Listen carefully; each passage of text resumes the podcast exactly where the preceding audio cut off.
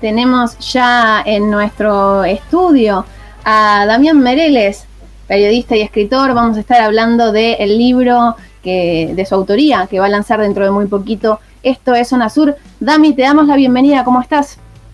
Hola chicos, ¿cómo andan? ¿Todo bien? Gracias por invitarme. Un invitado de lujo, diría yo. Bien, ah, bueno. Estamos, estamos ahí eh, conectados, conectados con vos.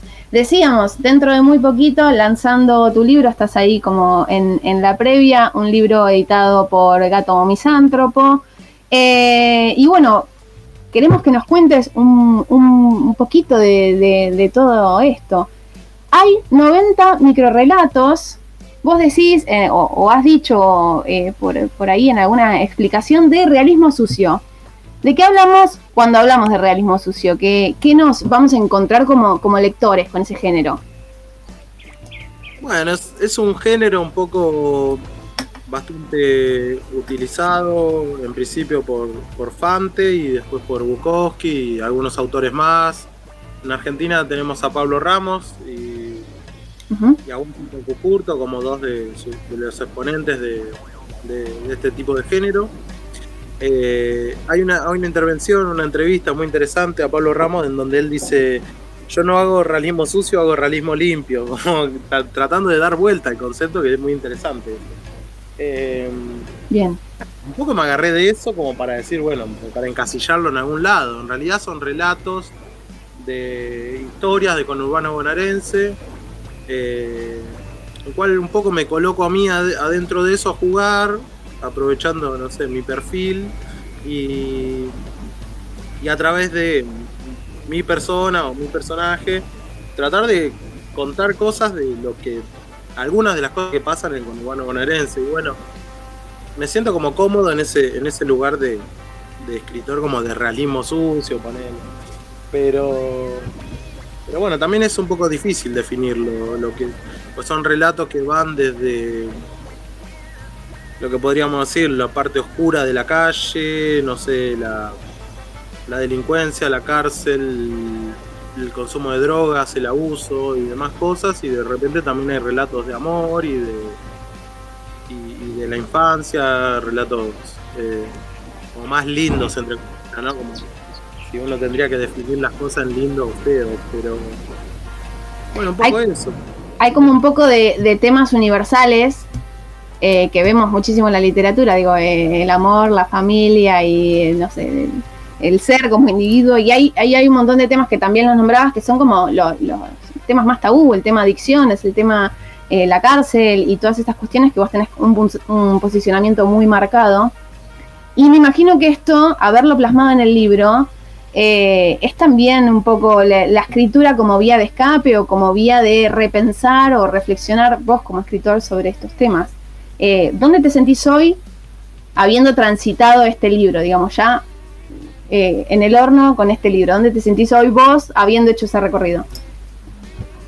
Y me siento en un buen lugar, medio un poco como reflexivo, como ver hacia atrás, bueno, todo lo que, he escrito y, lo que se ha logrado con, con el libro que todavía ni siquiera salió publicado y ya se vendieron más de 100 ejemplares de preventa y y ya hicieron como, no sé, como 10 reseñas y hay entrevistas ahí por hacerse. Eh, bueno, me, sorprende un poco lo que, lo que ha logrado el libro sin ser todavía un objeto físico, tangible, pero eh, me siento bien como contemplando todo eso, como nada, también el libro tiene una búsqueda medio conceptual en relación a, que también hay un laburo de diseño, hay unas risografías, ahí van a salir unos muñecos, hay como un juego ahí como que el libro no sea el objeto final.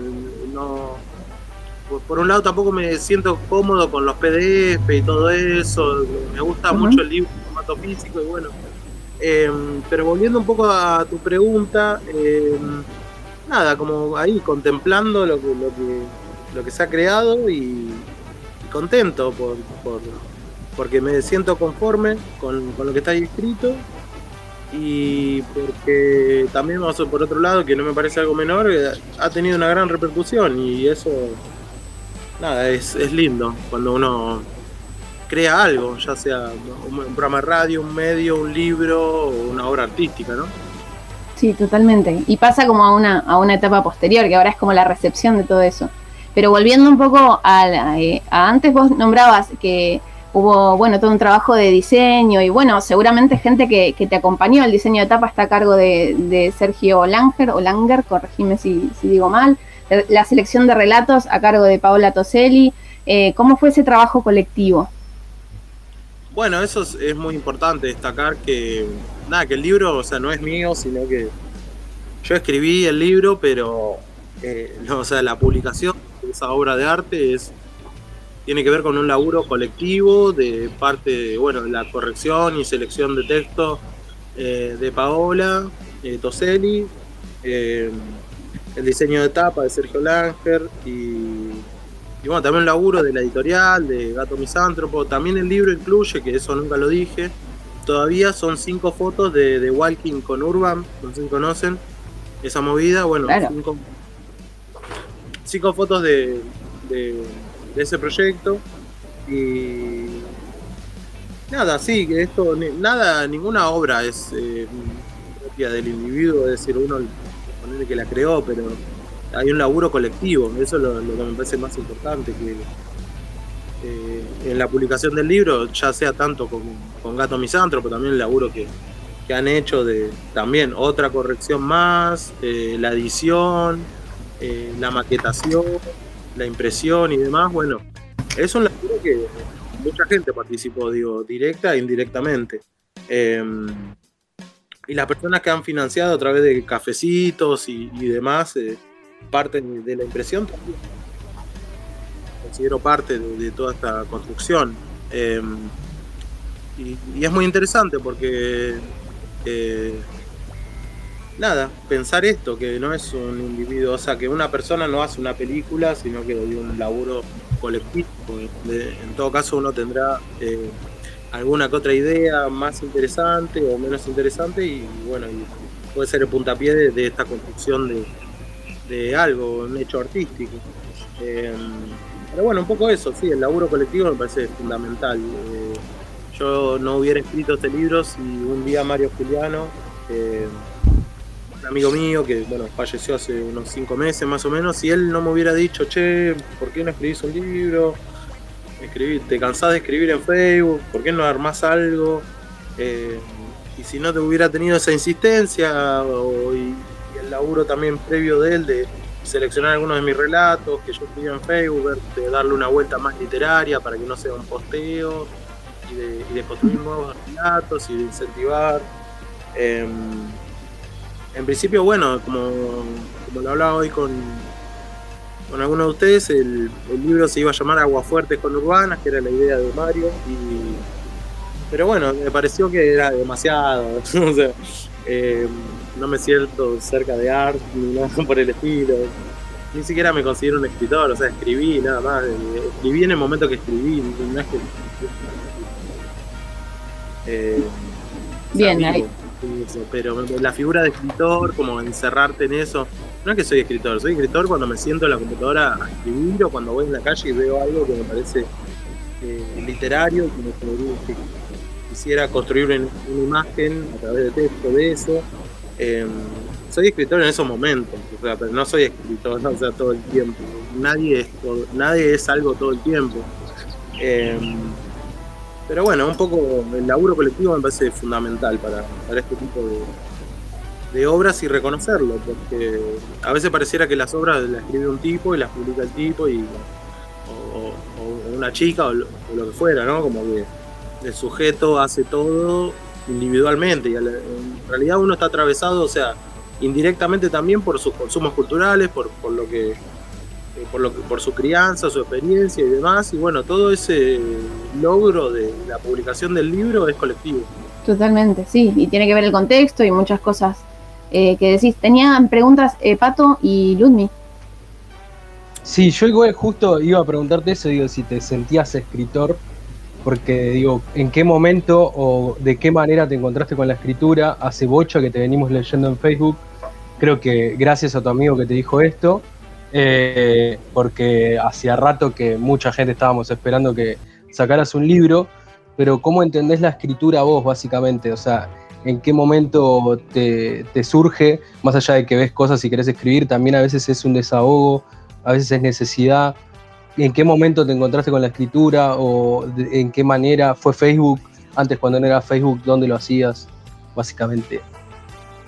No, a ver, básicamente, o sea, yo arranqué con Facebook, que es una adicción que tengo, entre tantas, eh, y me encontré con, algo que está piola, que es donde pues, se pueden circular más que nada textos.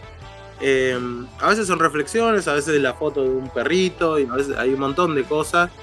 Pero en el medio se pueden escribir algunos relatos y algunos de tus amigos o gente que tiene intereses en común o lo que sea te puede leer. Entonces, empecé hace más de 10 años eh, a, publicar en, Facebook y, esa fue la primera vez que, empecé a escribir, o sea, la vez que empecé a escribir.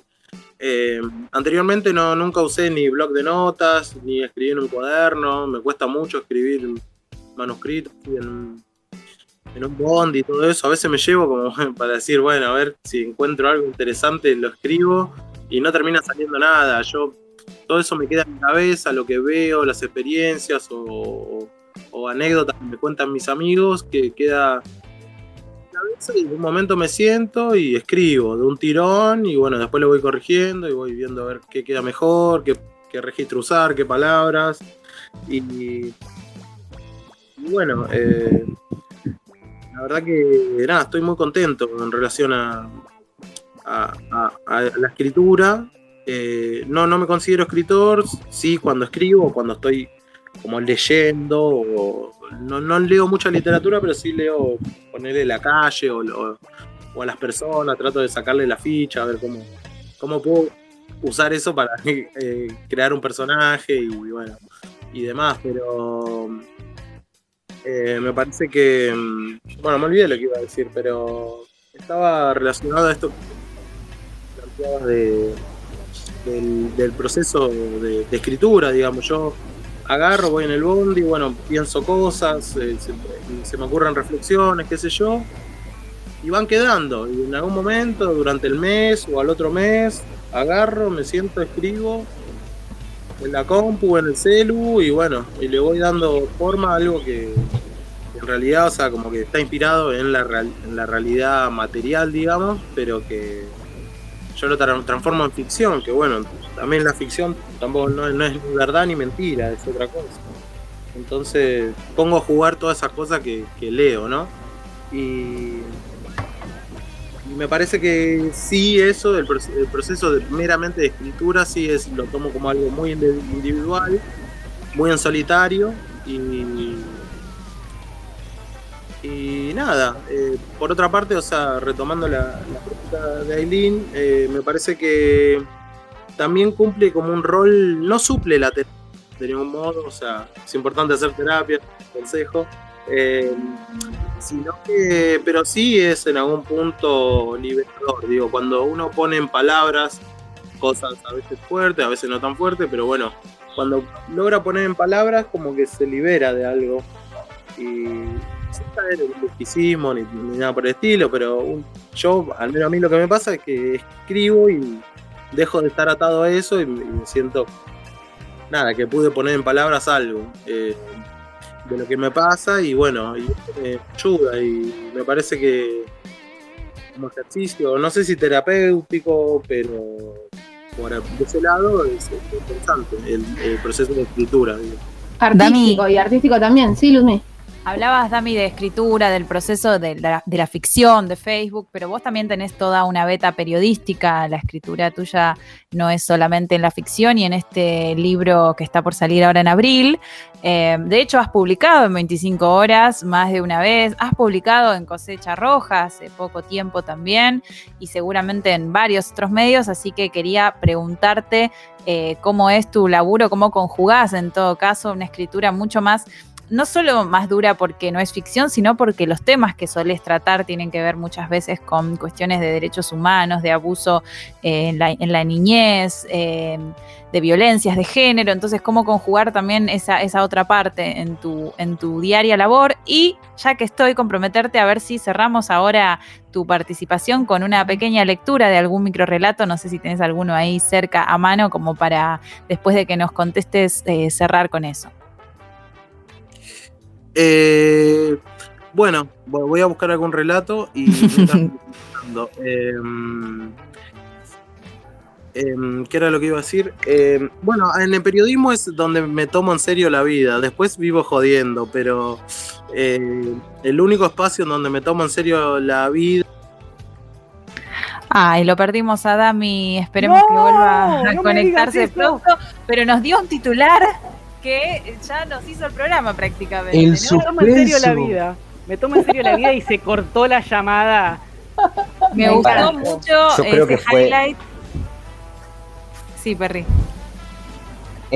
yo creo que fue, yo creo que es una estrategia de marketing. Sí, ¿no? Sí. Viste como el tesoro está en. no. La fórmula de Coca-Cola es. Bueno, el periodismo es donde me tomo en serio la vida, en el resto estoy jodiendo y ahí se fue Damián Mereles. Muy Rodolfo eh, las últimas palabras. Igual, se fue, fue, se fue una frase que es un. No, loco, está por una remera, al toque. Una remera que diga. No sé si, si va a regresar el, compañero, si regresa le pedimos que lea su micro relato, pero si no, avanzamos. Ailu, ¿querés recordarnos cómo se consigue el libro, los datos, eh, la ficha técnica, don, quién lo editó? y cómo, Bueno, yo ya lo compré en la preventa, debo decir, hace como dos meses, así que estoy ahí de las fans que está esperando. Eh, y si no, bueno, ¿cómo lo podemos conseguir? Y seguimos con más 25. Sí, una pena que se, haya cortado, pero bueno, recordamos esto. Es de editorial eh, Gato Misántropo, esto es Zona Sur, se llama el libro de Damián Bereles, con quien estuvimos hablando hasta hace eh, unos, breves instantes. Está, si no mal recuerdo, en los últimos días de una preventa con descuento a través de Mercado Pago y demás, así que lo pueden buscar en Instagram y consultarlo en todo caso, arroba Dami es Merele, es, Z, Mereles, si no, eh, ¿no? Es así el, Instagram.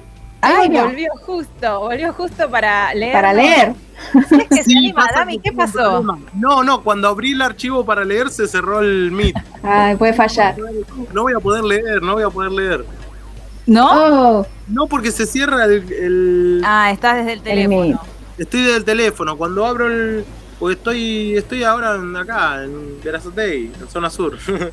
Eh, y cuando abro el, archivo de donde tengo el libro, eh, se cerró la aplicación y me puse a leer y seguía hablando. no, no me digas. Lo, que decía es que, es, en, en, resumen es eso, que en el periodismo es el único lugar donde me tomo en serio la vida. O sea, Después, no, las relaciones también, pero digo, lo que tiene que ver con, con laburo artístico o profesional, eh, es en el periodismo donde me tomo en serio las cosas. Después me gusta joder mucho, me gusta mucho joder. Damián, acá, acá, estaban diciendo cuando te fuiste que lo que acabas de hacer es una movida publicitaria de tu libro. No, no, eh, no, no. Te, acusan de cosas feas, yo descreo. Y ahora vuelve y no quiere leer. Y ahora vuelve y no quiere leer. no, pero no es que no puedo. Si leo, o sea, se, se sale. Lees para la nada. Totalmente. Bueno, me, me, parece que eh, esto es. Lo, va a tener que volver a, leerlo entonces. Sí, lo vamos a En alguna ocasión te, traeremos a leer. Quizás cuando lo presentes te podemos volver a traer para, para con un relatito seleccionado. Eso sería, eso estaría muy bueno. Y así volvemos con el tema, Ludni. Era Damián Mereles, entonces agradecerte nada más eh, por la participación. Ya Ailu, mientras hiciste tu perfo de irte un rato y volver como una estrella, estaba contando cómo conseguir el libro. Yo les estaba contando a los oyentes que lo tengo encargado en preventa hace rato ya como buena fan. Así que Dami Mereles, te agradecemos mucho por haber participado de nuestro primer programa del año.